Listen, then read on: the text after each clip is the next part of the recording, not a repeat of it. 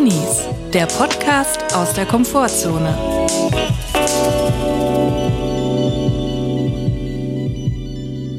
Herzlich willkommen, herzlich willkommen bei einer neuen Folge Drinis. Wir hoffen, es geht euch gut und wenn nicht, ist auch okay. Julia, ich wollte mal kurz, ich habe versucht, in so einer volkstümlichen Art anzumoderieren, hat direkt abgebrochen. Hat direkt nicht funktioniert. Ja, es hat nicht funktioniert. Ich habe mich gefühlt wie jemand, der so im Doppeldecker City Tour Bus oben steht mit dem Mikrofon und da reingeraten ist. Der eigentlich aus Niedersachsen kommt, aber dann so einen kölschen Akzent faken muss, damit das so eine Kultfigur wird. Genau, oder dasselbe auf der Reeperbahn in Hamburg, wenn man da so, so ein Hamburger Sprech drauf haben muss, aber man kommt eigentlich aus Kassel zum Beispiel. und da machen wir dann so eine Reeperbahnführung. Also komplett fehl am Platz mit dem Kölsch. Aber ich habe mich direkt selber reflektiert und ein Fazit gezogen. Also das mache ich nicht mehr. Das ist der Grund, warum ich dich mag. Du bist selbst reflektiert und du weißt, wann man am besten mit etwas aufhört. Ja, es ist auch immer schön, wenn man so einen Haken dahinter setzen kann und sagen kann, das hat nicht funktioniert, Ja. das muss man nicht mehr machen. Da weiß man auch, jetzt irgendwie im Leben kommt man nicht nochmal an diesen Punkt. Das ist so wie, wie Leute, die nicht aus, aus Norddeutschland kommen, Moin sagen. Moin. Ja, stimmt schon, es ist immer irgendwie peinlich, aber was soll man machen? Was soll man machen? Embrace the cringe, mach's einfach. Alle sind irgendwie peinlich, wenn Wir man so sind alle peinlich. Apropos, wie geht es dir? Was beschäftigt dich? Mir geht es gut, mich beschäftigt vor allem eins und deswegen muss ich jetzt hier direkt am Anfang, ich nutze die Zeit, wo unsere ZuhörerInnen noch wach sind. Es geht ja rapide bergab, je länger der Podcast dauert.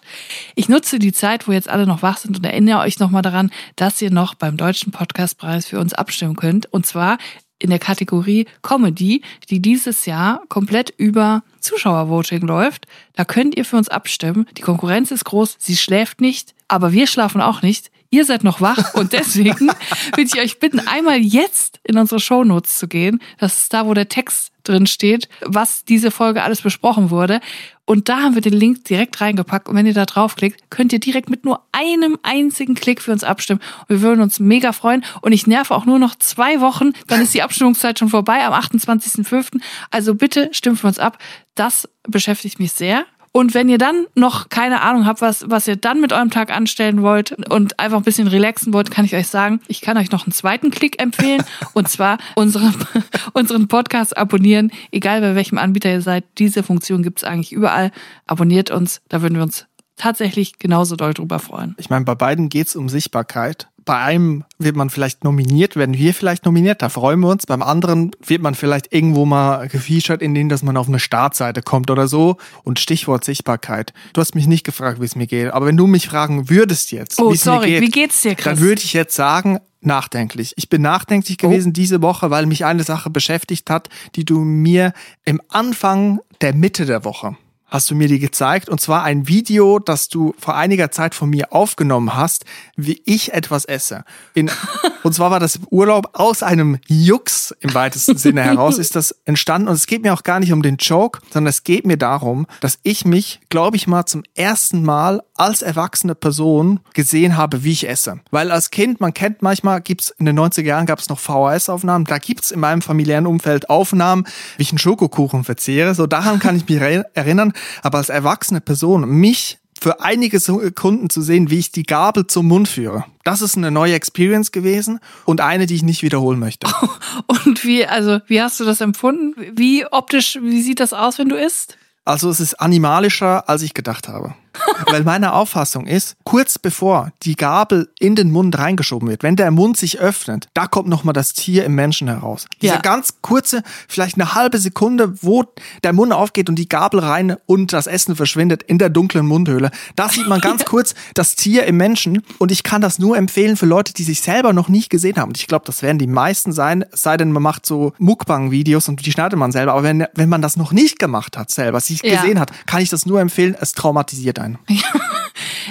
dieser Moment, dieser animalische, das konnte ich auch schon mal bei mir beobachten, fand ich zutiefst ähm, verstörend oder auch fragwürdig, wenn man das selber plötzlich bei sich entdeckt und dann merkt so, scheiße, das hatte ich nämlich neulich. Ich hatte mega Hunger, ich hatte voll lang nichts gegessen, dann hatte ich voll Hunger und dann habe ich gedacht, was esse ich jetzt? Ein Babybell. Dann habe ich mir ein Babybell aus dem Kühlschrank geholt und dann ist das ja so, du musst erstmal diese Plastikverpackung abmachen, komplett unnötig auch, weil es ja eh nochmal in so Wachs eingepackt ist. Und dann musst du den Wachs rum. Und dann manchmal dauert das lang, weil man da so am Friemeln ist. Und dann hat man in dieser Sekunde, wo wo man weiß, gleich werde ich ein Stück von diesem Babybell abbeißen, hat man diesen Moment, wo man so da drauf geiert, so richtig. weißt du? Man geiert, man geiert das so an und denkt so, und es läuft einem so fast so die Spucke aus dem Mund. Und da, da habe ich so gedacht, oh, das war jetzt aber komisch. Mhm. Da habe ich mich aber kurz wirklich wie so ein Tier gefühlt. Da habe ich dann gedacht, das sollte ich lieber nicht mehr machen. Also, es ist ja auch so, wenn man jetzt, nehmen wir an, man hat die Kekszeit vor sich ein Assortiment an Snacks. Man kann da reingreifen und äh, Nahrung zum Mund führen. Dann ist es ja nicht so, dass jedes Mal, wenn man da reingreift, ist eine bewusste Entscheidung, die jetzt sagt, der Handlungsablauf ist so, ich strecke meinen Arm raus, nehme einen Waffelkeks und esse den, sondern man greift ja so zu. Das ist dann ja so Impulse. Das passiert so. so. Das sind Triebe, die da greifen. ja. Und wenn ich da drüber nachdenke, da wird mir ganz unbehagen, was im Menschen noch steckt. Was steckt da noch drin? Was könnten wir sonst noch essen? Stichwort, jeder kann zum Mörder werden.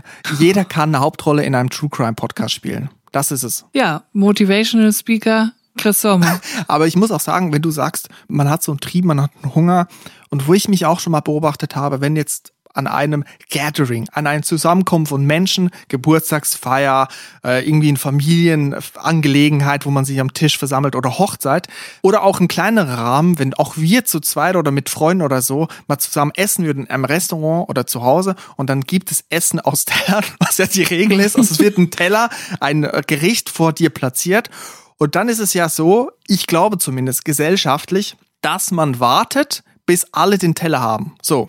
Mhm. Letztes Jahr war ich an einer Hochzeit, die war echt nicht klein. Also ich weiß gar nicht, da waren vielleicht so 80 bis 100 Leute, also schon viele Leute. Ich kannte auch die meisten nicht.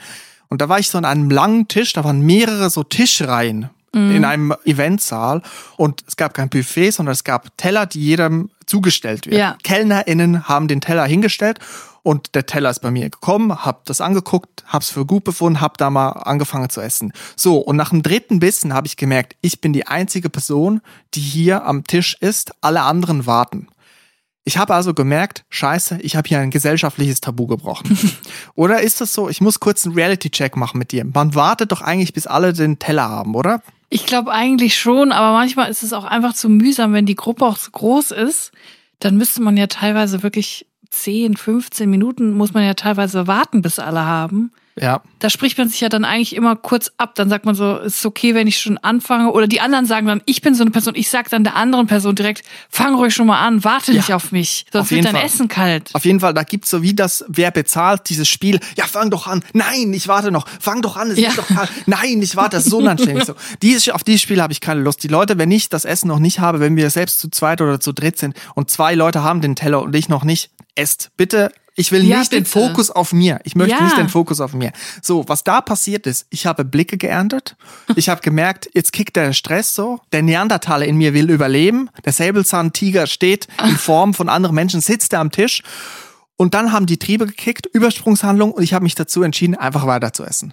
So, ja, das, das ist natürlich ist ein kom komplettes No-Go. aber ich habe gedacht, jetzt musst du ziehen. Jan Ulrich vorne, gelbes Trikot, Tour de France, du musst jetzt den Ton angehen, den Takt, weil sonst wird das Komplett Feld... gedopt. Ja, das Feld wird aufholen. Du musst... Fragezeichen. Du, du musst jetzt das Tempo bestimmen und durchziehen. Kopf runter und in die Suppenschüssel damit.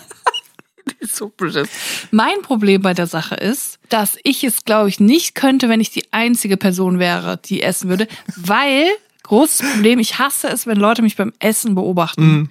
Ich möchte genau mit den anderen zeitgleich eigentlich essen, damit es so ein bisschen untergeht und ich meine Ruhe hab und nicht Leute mich anglotzen, weil ich sowieso schon so komplex hab, weil ich muss jetzt mal ganz offen sprechen hier.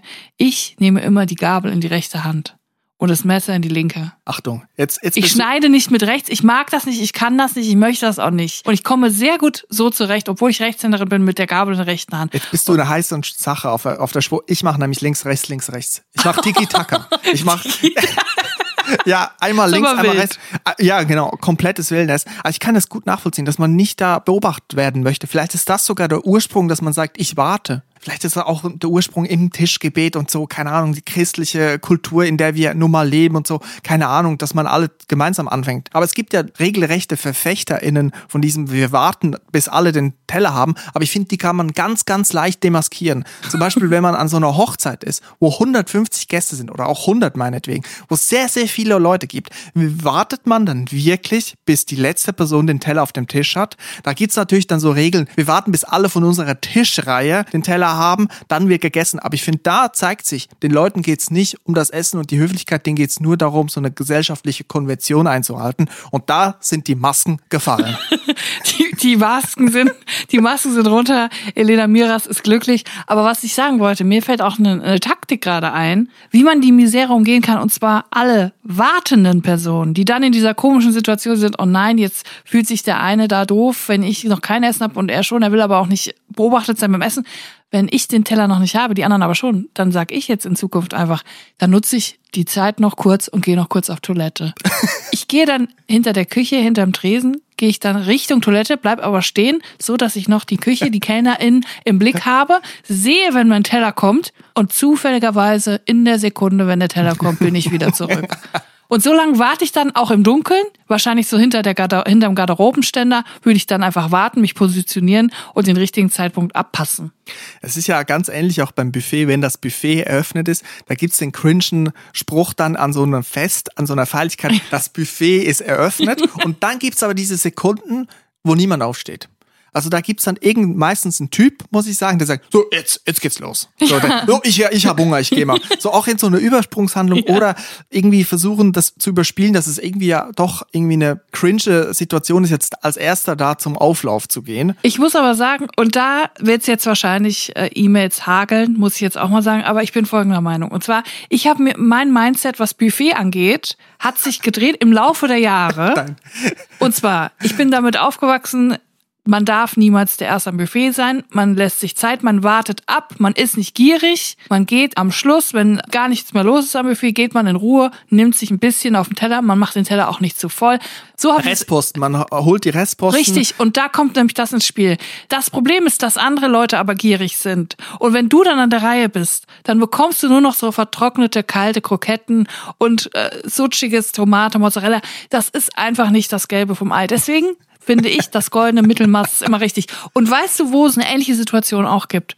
Am Flughafen. Und jetzt sage ich dir mal eins, die Leute lachen sich ja immer Schrott. Die lachen sich Tiere Schrott, die regen sich auf über Leute, die am Gate wenn sie, wenn sie in den Flieger steigen, früh aufstehen, wenn der Flug aufgerufen wird. Mhm. Weil man muss ja dann so, wie, man hat ja einen festen Sitzplatz, eigentlich gibt es keine Not, denkt man.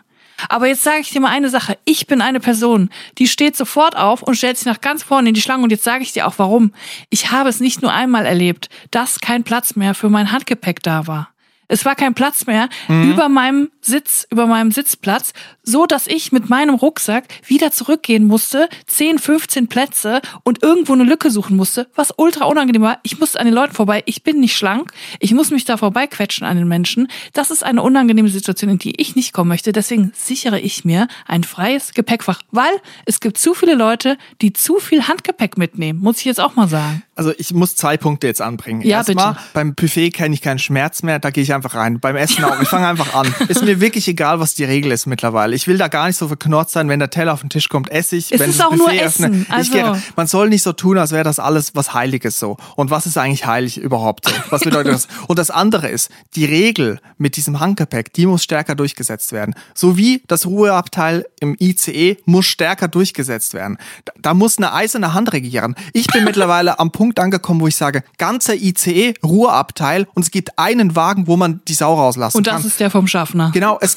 es, gibt, es gibt einen Telefonbereich, einen Wagen, wo man telefonieren darf, der Rest ist Ruhe komplette Ruhe und der allerletzte Abteil ist der Disco-Abteil. Und da läuft so richtig laut Helene Fischer und alles so Schlagermove. Da kann man mal richtig Sau rauslassen und wenn man dann genug hat, kann man wieder nach vorne gehen und seine Ruhe haben. Julia, du musst jetzt das nicht wieder ins Lächerliche ziehen. Nein, ich das, war, wirklich, ich das war ein konstruktiver Vorschlag. Nein, es ist mir wirklich wichtig. Das ganze ICE ist jetzt ein Ruheabteil, alles und nur einen Wagen gibt's, wo man telefonieren darf. So wie bei den Raucherzonen. Früher muss man gucken, wo geht man als Nichtraucherin hin, damit man nicht einen Rauch ins Gesicht geblasen bekommt.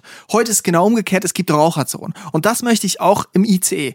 Ganzer Zug, Ruheabteil, nur ein Wagen, wo man telefonieren darf. Und die Regel mit dem Handgepäck, da gibt's Leute, die nutzen das schamlos aus. Das habe ich auch beobachtet. Aber was willst du machen? Wir sind nicht Barbara Salisch, wir haben hier nicht den Hammer der Judikative. Leider, muss man sagen. Ich glaube, wir werden sehr faire RichterInnen. Muss man jetzt auch mal sagen. Oh, ich glaube nicht. Zu unseren Gunsten halt. Wenn wir aber eh schon bei Buffet sind, im gröbsten beim Thema Essen, muss ich eine Sache loswerden. Und zwar habe ich was gelesen. Folgendes hat sich zugetragen im Staat New Jersey in den Vereinigten Staaten von Amerika wurden in einem Waldstück 200 Kilogramm, ungefähr 200 bis 300 Kilogramm Nudeln gefunden am Bach.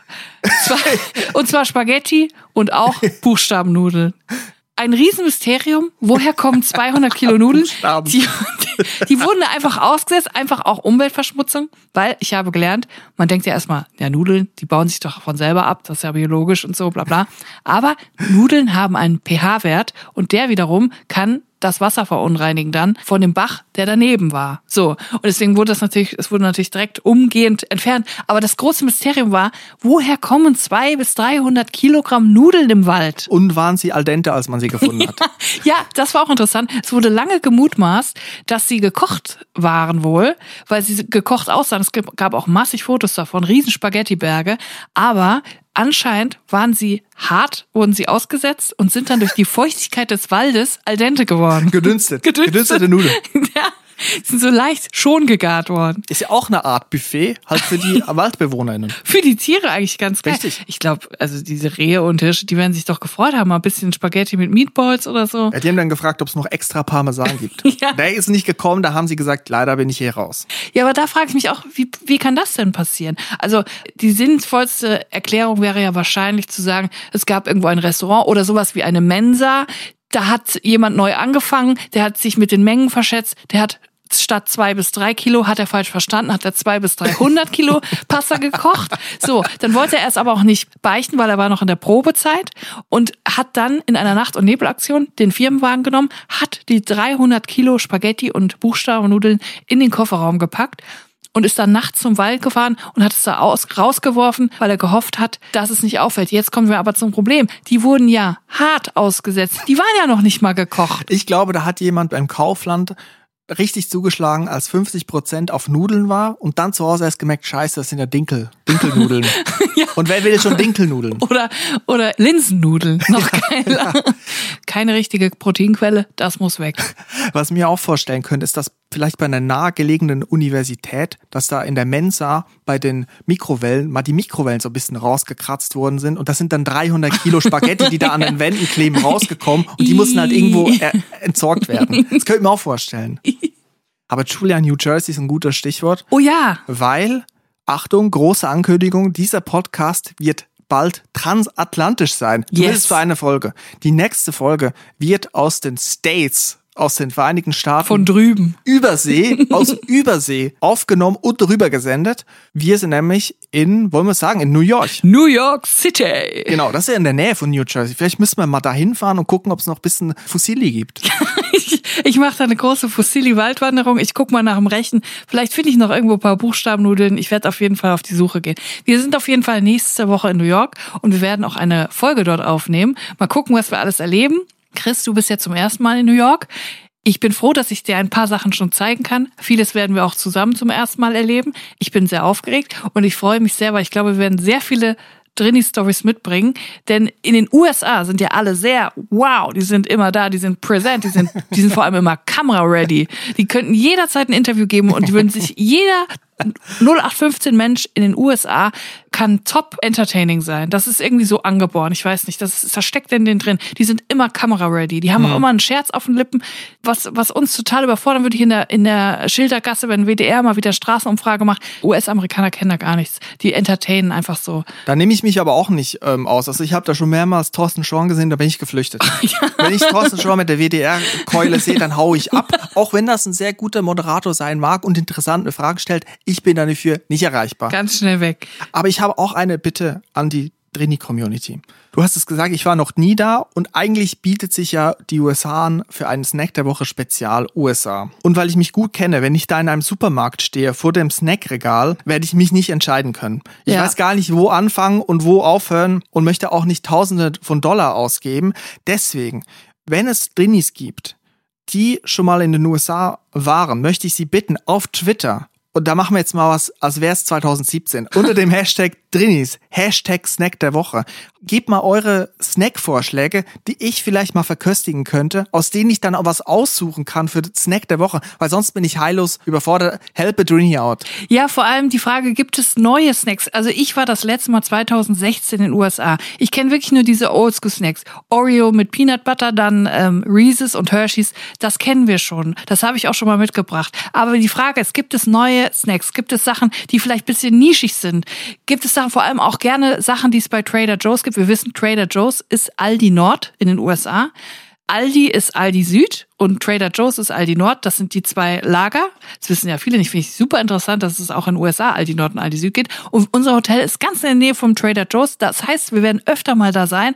Wenn ihr also gute Trader Joe's Snacks kennt, sagt uns bitte Bescheid. Und bitte auf Twitter, nicht per DM, weil ich würde das gerne so öffnen für alle, dass man sieht, wer was da schreibt und dass man auch mal die Leute ins Gericht nehmen kann, wenn was nicht schmeckt. Das möchte ich auch mal sagen. Ja, am besten noch eure Adresse mit. Nein, es hat einfach damit zu tun, bei DM dann finde ich nie mehr was. Also das wäre schön. Hashtag Drinis, Hashtag Snack der Woche und dann mal gucken, was sich da ergibt. Vielleicht finden wir ja was. Ja, unbedingt.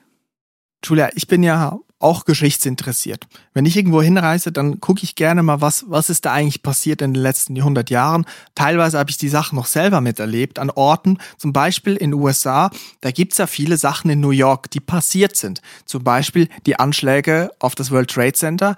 Ja. Das habe ich so als Kind mitgekriegt und manchmal versuche ich die Sachen, die ich so als Kind so peripher mitgekriegt habe, nochmal heute aufzuarbeiten und zu gucken, was war da eigentlich wirklich los? War, wer war eigentlich Condoleezza Rice? So. Ja. Nochmal gucken, wer war da daran beteiligt, was ist da abgegangen?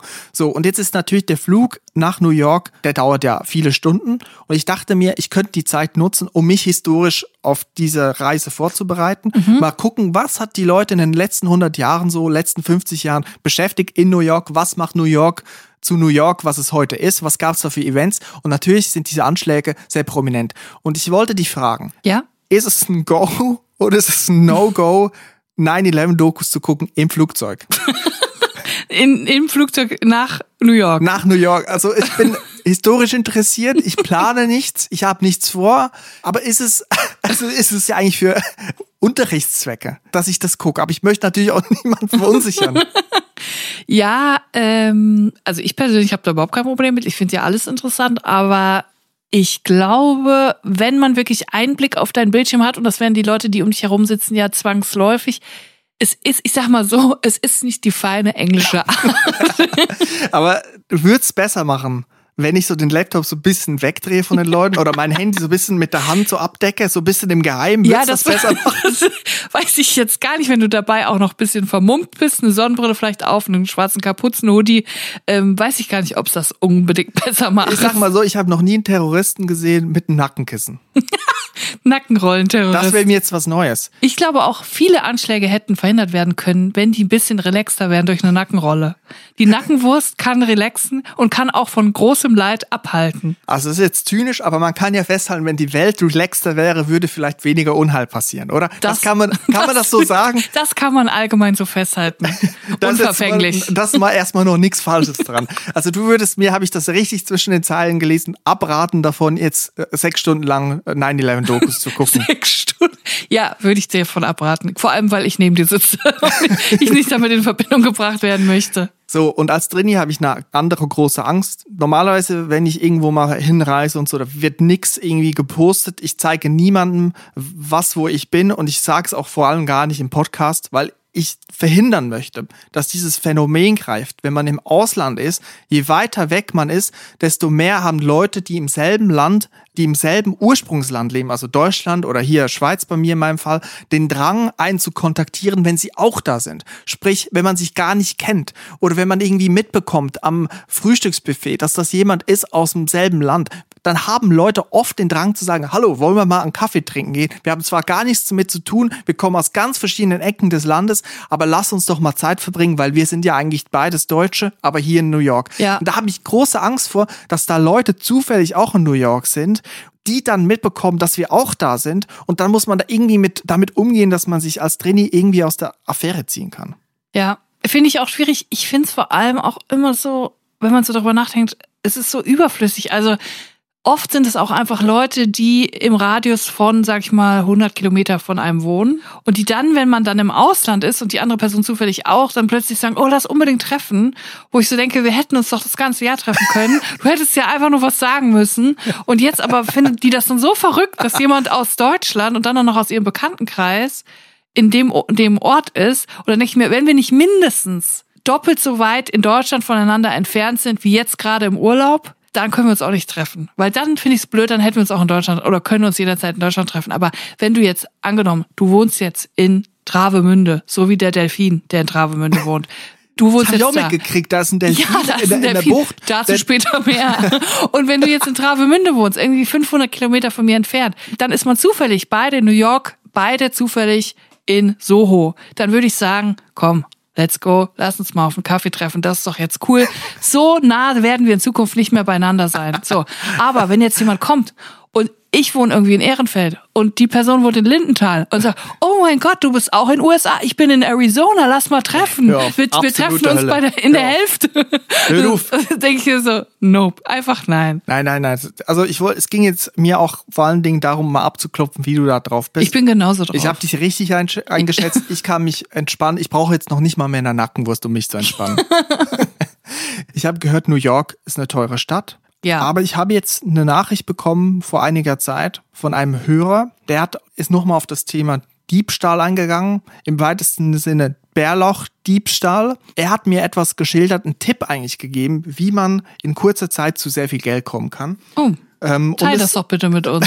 es geht auch im weitesten Sinne um meine Vergangenheit. Ich lese mal vor, Daniel hat geschrieben, in einer gewissen Musikhochschule, sich in einer Stadt mit K befindet, wurden vor einigen Jahren mehrere Konzertflügel gestohlen. Wie? Ganz einfach. Am helllichten Tage kommen zwei als Handwerker gekleidete Männer an die Pforte der Musikhochschule mit der Aussage, dass sie mehrere Konzertflügel zur Reparatur abholen wollen. äh, Vor dem Eingang der Hochschule steht bereits der LKW bereit. Für den Pförtner anscheinend plausibel begleitet dieser die beiden Herren zu den jeweiligen Räumen. Er überlässt ihnen die Schlüssel der Räume und den des Lastenaufzugs, damit die beiden Handwerker die Flügel ohne Probleme ins Erdgeschoss und danach in den LKW frachten können. Nach 30 Minuten ist die Arbeit getan und die guten Männer sind samt Konzertflügel verschwunden. what? Man muss sagen, Konzertflügel kostet 100.000, 150.000 Euro so. Also wenn du da direkt mehrere klaust, drei, vier, eine gute halbe Million, vielleicht sogar noch mehr, hast du dann eingesackt.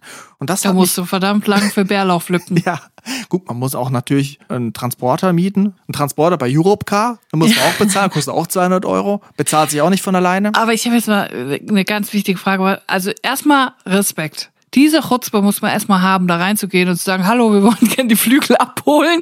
Das ist ja eigentlich mega krass. Habe ich ja schon mega Respekt vor, dass man sich sowas traut. Aber da habe ich direkt eine anschließende Frage. Und zwar, wenn du dich so offiziell gibst und so tust, als wärst du jetzt aus Absicht da und müsstest da jetzt was abholen, dann musst du natürlich auch mit den Leuten sprechen. Das heißt natürlich, du musst ihnen auch ins Gesicht gucken. Und du bist natürlich auch sehr lange ansprechbar und sichtbar für die Leute, wenn du das am helllichten Tag machst. Dann müssen die ja schon mit den Flügeln dann sehr weit wegfahren, am besten das Land verlassen, damit sie das dann damit erstens durchkommen und zweitens auch diese Flügel verkauft bekommen. Du kannst ja nicht unbescholten einfach sechs Konzertflügel verkaufen, ohne dass es auffällt. Ja, du musst wahrscheinlich ziemlich weit wegfahren und dann irgendwie als gebraucht verkaufen. Und dann vielleicht hat man Glück und es wird nicht überprüft, was da für Nummern drin stehen. Die Instrumente sind ja auch nummeriert, ne? Aber das hat mich erinnert an meine Zeit an der Musikhochschule. Da gab es nämlich so Proberäume, also so Probekabinen, so Tonkabinen eigentlich, wo wir geübt haben immer. Und wenn man jetzt andere Kurse hat oder Vorlesungen, hat man das Instrument da vor den Proberäumen gelassen, also die Studierenden. Und da lagen dann Saxophone, Kontrabässe, Posaunen, Trompeten, Geigen, alles Mögliche. Oh ja. Und die sind, die sind wirklich schweineteuer. Also Saxophon alleine kostet schon 5, 6, 7.000, je nachdem, was man hat. Kontrabässe noch mehr. Und ich dachte mir immer so, hey, hier dieses Gebäude, die Hochschule, da kann eigentlich jeder reinlaufen. Es interessiert niemanden, weil es ist ja auch ein offenes Gebäude. Es kommen Studierende aus anderen Abteilungen, von der Musikwissenschaft, von, von der klassischen Abteilung, von der Pop-Abteilung. Und man kann einfach reingehen und eigentlich mit dem Kontrabass rauslaufen und es guckt eigentlich niemand. Ne? Da mal mit so einem Einkaufswagen wie bei Super Toy Club rein. Und dann so 60 Sekunden alles einpacken, was geht. Und hinterher hast du ein ganzes Orchester zu Hause. Also kleiner Tipp zur Geldbeschaffung, nicht Geldautomaten sprengen, sondern Musikhochschulen. Würde man gar nicht denken, wo Musik studieren, dass die da irgendwie, dass da irgendwie Geld zu holen ist. Das ist unser Service für alle jetzigen und zukünftigen EinbrecherInnen. Macht was draus. Ja, vielen Dank, Daniel. Er sagt auch, die Geschichte wird so weiter kolportiert. Also da kommt immer mal was dazu und wieder was weg. Ich weiß auch nicht, Musikhochschule in der Stadt K. Könnte jetzt Köln sein, könnte vielleicht auch Karlsruhe sein. Kaiserslautern. Ich weiß nicht, wo es überall eine Musikhochschule gibt in Deutschland. Mal gucken. Es würde mich interessieren, ob die Konzertflügel wieder aufgetaucht sind, weil es jetzt nicht so ein Handy, was man mal eben in die Hosentasche steckt. Ne? ja, vor allem, wo spielen denn jetzt die PianistInnen drauf? Auf so kleinen Keyboards oder was? Ach, so ein Casio. So ein Casio. so ein Casio. Auch beim Konzert dann. Ja, mit so einem Vibraphone-Sound. Für einen. Ja. das muss man ja auch erstmal auf die Schnelle ersetzen. Also, naja, gut. Nicht unser Problem. Ich hoffe, dass die Hochschule versichert ist. Das hoffe ich sehr schwer. Es gibt aber auch noch andere Einsendungen. Und zwar haben wir wieder neue Drinsider-Fragen bekommen. Wir alle wissen ja inzwischen Drinsider, die Rubrik, wo investigative Fragen geklärt werden zum Leben eines Drinis oder auch nicht Drinis, alles was Drini-Dasein betrifft. Und auch da haben wir wieder diese Woche enorm viele Einsendungen bekommen. Zwei davon habe ich ausgewählt, die es wert sind, äh, vorgelesen zu werden. Ich möchte dich jetzt bitten, spiel den Trenner ab. Hier kommt Drinsider.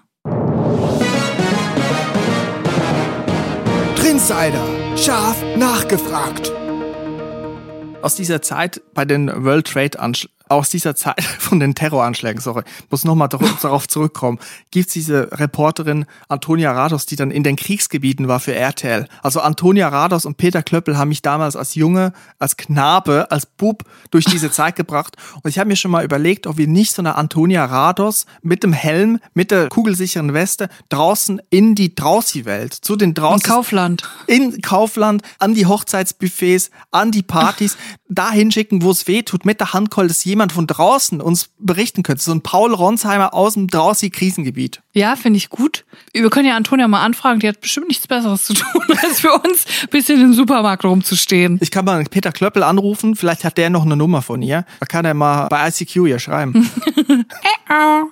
naja, jedenfalls äh, möchte ich die erste Nachricht verlesen. Und zwar kommt die von Kati. Kati schreibt, liebe Julia, lieber Chris, ich war gestern mit einer Freundin bei einem Konzert. Fun Fact, sie hat Karten für Pur gewonnen und mich gefragt, ob ich mitkomme. Yes. Ich habe mich die ganze Zeit von Hartmuts Händen und Gestik ablenken lassen, aber das ist ein anderes Thema. Und ich hatte nach einiger Zeit einen unangenehmen Geschmack im Mund verspürt, den man bekommt, wenn man längere Zeit nichts trinkt. Die Lösung lag nahe, denn ich hatte eine Packung Kaugummi in der Tasche. Als ich sie herausgenommen habe und mir den Kaugummi in den Mund gesteckt habe, schaute meine Freundin kurz rüber und ich habe ihr auch einen Kaugummi angeboten. Sie zögerte eine ganz kurze Sekunde, nahm dann aber auch einen und ich befürchte, sie hat es getan, weil sie dachte, ich biete es ihr aufgrund ihres schlechten Atems an, was keineswegs der Fall war. Eine ähnliche Situation hatte ich kürzlich in der Bahn mit einem Freund, wo ich für mich befand, ein Bonbon tue meinem Atem gut und er dann auch, wieder vermutlich unfreiwillig, eins angenommen hat. Nun ist meine Frage, wie geht man in so einer Situation vor? Setze ich mein Gegenüber meinem schlechten Atem aus oder riskiere ich, einen Kaugummi anzubieten und die Person fühlt sich möglicherweise schlecht, weil sie denkt, ich suggeriere, sie müsse etwas gegen ihren Mundgeruch tun. Ein heikles Thema, zumal einfach selbst etwas zu nehmen, ohne es anzubieten, will ich auch nicht. Danke für eure Unterstützung in dieser schwierigen Angelegenheit. Liebe Grüße, Kati.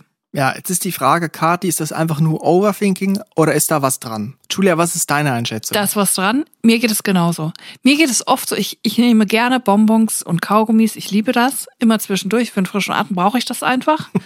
und dann bin ich natürlich eine höfliche Person, die natürlich meinem Gegenüber etwas anbietet. Und ich habe auch jedes Mal die Angst, dass die Person denkt, ich mache das jetzt nur, um ihr unauffällig mitzuteilen, dass sie Mundgeruch hat. Mhm. Das finde ich auch eine ganz schlimme Situation. Deswegen habe ich auch schon mal überlegt, dass ich in Zukunft irgendwie so ähm, erstmal so tue, als würde ich vergessen, dass die andere Person vielleicht auch eins will und das dann wieder so zurückmache in die Tasche und dann so, ach so, wolltest du auch eins? Und dann nochmal so. dass es halt noch so ein bisschen ungewollter kommt. Heißt das also, du bist eine Person, die gerne mal Bonbons mit sich trägt und Kaugummi bei sich hat, auf Mann trägt? Wie man bei uns im Siegerland sagt, Bombchen. Ja, guck mal, ich kann die Gegenseite berichten. Ich habe nämlich nie Kaugummis dabei, nie ein Bonbon dabei. Das heißt, ich bin nie die gebende Person. Ja. Ich bin immer die erhaltende Person. Ja. Und mir ist es auch schon passiert, dass jemand mir ein Kaugummi angeboten hat. Und dann habe ich gesagt, ja gerne, warum nicht? So einen schönen Regli. Einen schönen Fisherman's Friend. Ja, da, da kann man nicht Nein sagen. Nehme ich doch gerne. So, was ist passiert? Die Person hat nicht selber auch noch eingenommen, sondern der Kaugummi ist dann, die Packung ist wieder zurück in den Rucksack gewandert. Das heißt, ein klares, deutliches Zeichen, dass ich aus dem Maul gestunken habe. Das ist ja wirklich ein Wink mit dem Zaun. Ja, und jetzt ist es natürlich so, das kann passieren, aber ich habe ja auch schon gehört, Mundgeruch deutet auf äh, tiefergehende Probleme hin. Aber das Thema wollen wir vielleicht jetzt gar nicht aufmachen.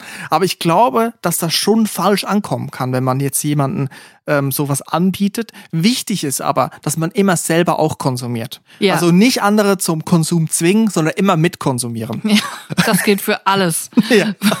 für jede Droge. Es gilt bei Ricola, es gilt bei Amor Carl, es gilt aber auch bei Crystal Meth. Ja. Es zieht sich nicht, jemandem Crystal Meth anzubieten, wenn man selber nicht konsumiert. Und dann selber nichts nehmen. Nein, das macht also, man einfach nicht. Also wenn, dann muss man auch die Pfeife rauchen. Und wenn, dann muss man es auch auf einem Pur-Konzert machen.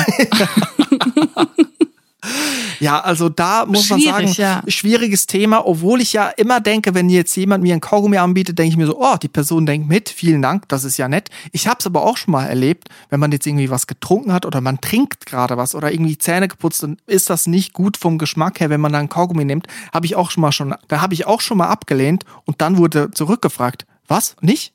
Und das ist natürlich dann Ja. nochmal, was bedeutet das denn? Ja.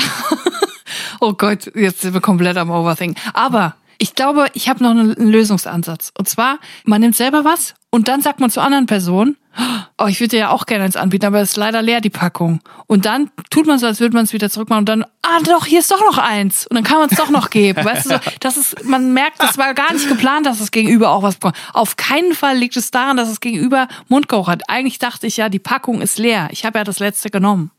Also unterm Strich müssen wir sagen, Kati, deine Angst ist berechtigt. die Zeichen könnten falsch gedeutet werden. Man könnte aber natürlich auch einfach fragen. Man könnte die Karten offenlegen, obwohl natürlich auch das beschämend ist. Aber ich denke, hier können wir ähnlich wie beim Thema Ich und Kölsch, könnte man einen Haken setzen. Das haben wir jetzt geklärt. Das machen wir nicht mehr. es gibt aber noch eine zweite Drinsider-Frage und zwar von Jay. Und Jay schreibt uns, liebe Drinis, heute war ich zum ersten Mal als Zuschauerin bei einem Spiel meines Partners. Natürlich kannte ich niemanden und wusste auch nicht, welches die Fantribüne für den richtigen Verein war. Ich habe mich also gekonnt in die falsche Ecke gesetzt, bis mich mein Freund auf den Fehler aufmerksam machte. Danach wechselte ich schnell die Tribüne, grüßte die anderen Fans mit einem kurzen Hallo und das war's. Den Rest der Zeit saß ich still am Rand und habe nur ab und zu mitgelächelt, während die anderen, die sich selbstverständlich alle gut kannten, gewitzelt haben. Es hat sich unglaublich weird angefühlt und ich fürchte jetzt schon die nächsten Spiele. Wie komme ich da gekonnt durch, ohne die Person zu sein, die immer versteckt in der Ecke sitzt? Nicht, dass das nicht okay wäre, aber ich mag das Gefühl einfach nicht. Habe jedenfalls meinen Drinibeutel dabei gehabt, in der Hoffnung, dass mich sonst irgendwer versteht und nicht als die komische abstempelt. Habt ihr sonst noch einen Tipp? Wie verhält man sich in Gruppen als die Neue? Danke für euren alles lösenden Input. Liebe Grüße, Jay. Also ich würde jetzt Katis Kaugummi-Problem weiterdenken. Ja? Wir machen aus Katis Problem mit Bonbons und Kaugummis, machen wir eine Lösung für Jay, indem dass sie den Leuten was anbietet. Ja. Ich glaube, wenn es kostenlose Dinge gibt, da findet man ganz leicht Anschluss, wenn man das denn möchte. Und ich glaube, Jay, ich habe es richtig verstanden, sie möchte Anschluss finden zu den anderen. Sie möchte Ja. zumindest mal sich bekannt machen. Warum nicht so ein Unschnallgrill mit so zwei Trägern und dann ein paar Würste, paar Grilladen, wie man ja in der Schweiz sagt. Grilladen. Eine schöne Aubergine drauf, eine Zucchini, ein Steak, so, so ein paar Sachen. Ja, ist so ein Bierrucksack mit so einem Zapfding an der Seite. ja, und dann sagen, bedient euch, ich habe hier, ich offeriere euch was. Das ist immer gut. Oder so ein Icebreaker-Thema, dass man so anfängt, mit denen zu bonden. Und zum Beispiel könnte man sagen, Na, auch Mundgeruch? oder man sagt, ey Leute, wisst ihr was? Ich habe heute 200 Kilogramm Pasta im Wald ausgeschüttet. Wollen wir da gleich mal hingehen und uns das angucken? Das ist mega lustig. Ihr könnt ihr Fotos machen, die könnt ihr bei Reddit hochladen. Das ist auch geil. Aber ich habe mir auch überlegt, sie ist ja bei einem Sportspiel. Und ich finde, das lädt ja förmlich dazu ein, vielleicht mal im Kostüm zu kommen. Und zwar als Maskottchen. vielleicht einfach mal als Elch im Trikot auftauchen. Vorteil ist, keine Rückfragen, man kann nicht sprechen, man ist ein Elch. Man kann nur mit Gestikulieren kommunizieren, man kann seine Arme hochschwanken, links und rechts, hoho, haha, hihi. Und da muss man nicht mit denen sprechen, kann aber trotzdem bei ihnen sitzen. Die Leute wollen trotzdem Fotos mit dir machen, sie wollen dich umarmen, sie wollen bei dir sein. Du bist quasi ihr neuer bester Freund, ohne dass du mit ihnen sprechen musst. Das ist ein sehr guter Vorschlag. Vielleicht könnte man das noch weiterdenken, dass man Maskottchen auch mehr im Alltag verwendet, obwohl, wenn ich jetzt gerade drüber nachdenke, wird es wahrscheinlich nicht funktionieren. Wenn man jetzt zu Kaufland geht und nach einem Karamellpudding sucht, wird schwierig als das als Maskottchen. Aber das ist natürlich eine Lösung für Jay. Also man müsste aber dann natürlich auch nachdenken, was ist das Maskottchen? Wir wissen nicht was. Ich glaube, es, ist, es geht um Sport. Also ich habe die, äh, Ja. die Begriffe Tribüne, Fantribüne, Verein und Spiel gehört. Es wird wohl möglich ein Sport sein. Müsste man natürlich jetzt überlegen, was ist das Mas Maskottchen mit der richtigen Aussage? Vielleicht etwas, was die Leute kennen in Deutschland, eine Kuh. Ja, oder vielleicht ein Igel mit vielen Stacheln, der sich einrollt, wenn er überfordert ist. Das ist ja auch so ein, äh, Igel ist ja eigentlich ein Drini, der macht ja auch Winterschlaf, der vergräbt sich dann in so eine kleine Grube und da bleibt er dann über Monate. Man hat auf der einen Seite ein Maskottchen, aber auch eine tiefergehende Message an die Leute. Ich bin Igel, ich igel mich auch ein. Vielleicht kannst du ja das Kostüm von äh, The Masked Singer bekommen, wenn die Staffel vorbei ist, vom Igel. Ja. Übrigens, Skandal, dass da nicht Inka Bause drin war. Ich dachte, die wäre da drin, aber die war im Toast. Naja. Ich habe es nicht verfolgt. Ich dachte, Inka Bause ist auf dem Bauernhof eigentlich. Du hast ja ganz völlig falsch. Auf jeden Fall, vielleicht gibt es ja dieses Igelkostüm nach der Staffel zu kaufen im Fundus von, von in Unterföhring von ProSieben.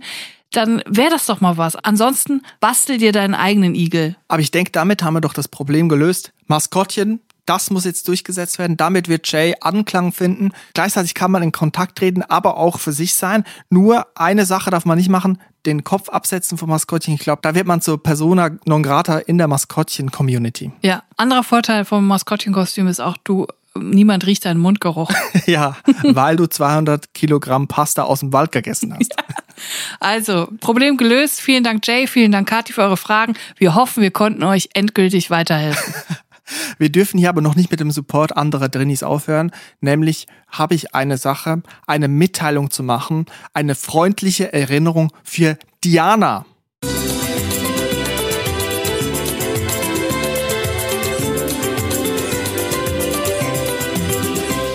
Freundliche Erinnerung. Diana nimmt unseren Erinnerungsservice für sich selber in Anspruch, nämlich, sie schreibt, liebe Drinis, am Dienstag, 9.5., das ist heute, heute, wo die Folge erscheint, muss ich abends eine halbe Stunde früher als gewöhnlich bei meinem Nebenjob sein. Ich arbeite als Foyer-Mitarbeiterin in dem Konzerthaus Glocke in Bremen und dort werden Vergehen wie zu spät kommen oder auch gar nicht erscheinen sehr ernst genommen. Ich habe auch schon eine schriftliche Ermahnung, die per Post nach Hause kam, kassiert, weil ich zu einem Mittagsdienst nicht erschienen bin, weil ich dachte, er sei abends. Damit mir das nicht noch einmal passiert, möchte ich gerne euren freundlichen Service in Anspruch nehmen, denn ich werde ja an dem Dienstag vorher beim Gassi gehen euren Podcast gehört haben. Vielen Dank und viel Erfolg für die Preisverleihung. Vielen Dank, Diana, und auch dir viel Erfolg heute Abend eine halbe Stunde früher als gewöhnlich zu deinem Nebenjob. Also erstmal Respekt. Ich wusste gar nicht, dass man als erwachsene Person im Arbeitsleben dann auch so äh, schriftliche Verwarnung bekommt wie in der Schule. Naja, äh, auf jeden Fall kommst du heute bitte eine halbe Stunde früher zur Arbeit. Du schaffst das. Wir glauben an dich und viel Erfolg, eine gute Schicht wünschen wir. Eure Einsendung für die freundliche Erinnerung an info.trainis.de. Bitte beachtet Erinnerung nur für sich selber. Nicht eine Lehrerhaftigkeit an den Tag legen, wo man irgendwelche andere Leute ermahnt, dass sie irgendwo sein müssen. Nur für sich selber. Nur für sich selber. Das darf nur zum Eigennutz gehandelt werden. Bitte nicht den WG-Mitbewohner daran erinnern, dass er seine Wäsche abhängen soll. Das kommt nicht gut, wenn eure Beziehung auf dieser Plattform basiert. Dann ist es auch zum Scheitern verurteilt. Da hilft auch keine freundliche Erinnerung mehr. so ist es. Ich glaube, Julia, damit haben wir heute alles ausgeplaudert, was geht. Nächste Woche dann USA, New York, will ich sagen. Ja. New York City. Ich nehme mein Nudelsieb mit. Es gibt einiges zu, zu erkunden. Wir freuen uns und wir melden uns dann nächste Woche live aus Big Apple. Auf dem neuen Kontinent. Ja, ich freue mich drauf. Ich bin auch gespannt, wie das als Trainee da ist, in der Metropole, in einer pulsierenden Metropole zu sein. Weil Köln ist es ja nicht unbedingt. Also, falls ihr noch wach seid, dann stimmt jetzt noch schnell für uns ab beim Podcastpreis. Und dann hören wir uns nächste Woche Dienstag wieder. Danke fürs Zuhören, gute Nacht und auf Wiederhören. Vielen Dank. Tschüss.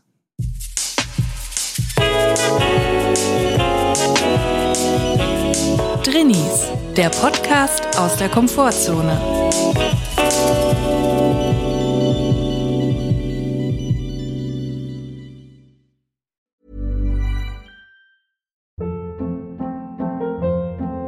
Hold up. What was that? Boring. No flavor. That was as bad as those leftovers you ate all week. Kiki Palmer here, and it's time to say hello to something fresh and guilt-free. Hello Fresh. Jazz up dinner with pecan-crusted chicken or garlic butter shrimp scampi. Now that's music to my mouth. Hello Fresh. Let's get this dinner party started. Discover all the delicious possibilities at hellofresh.com.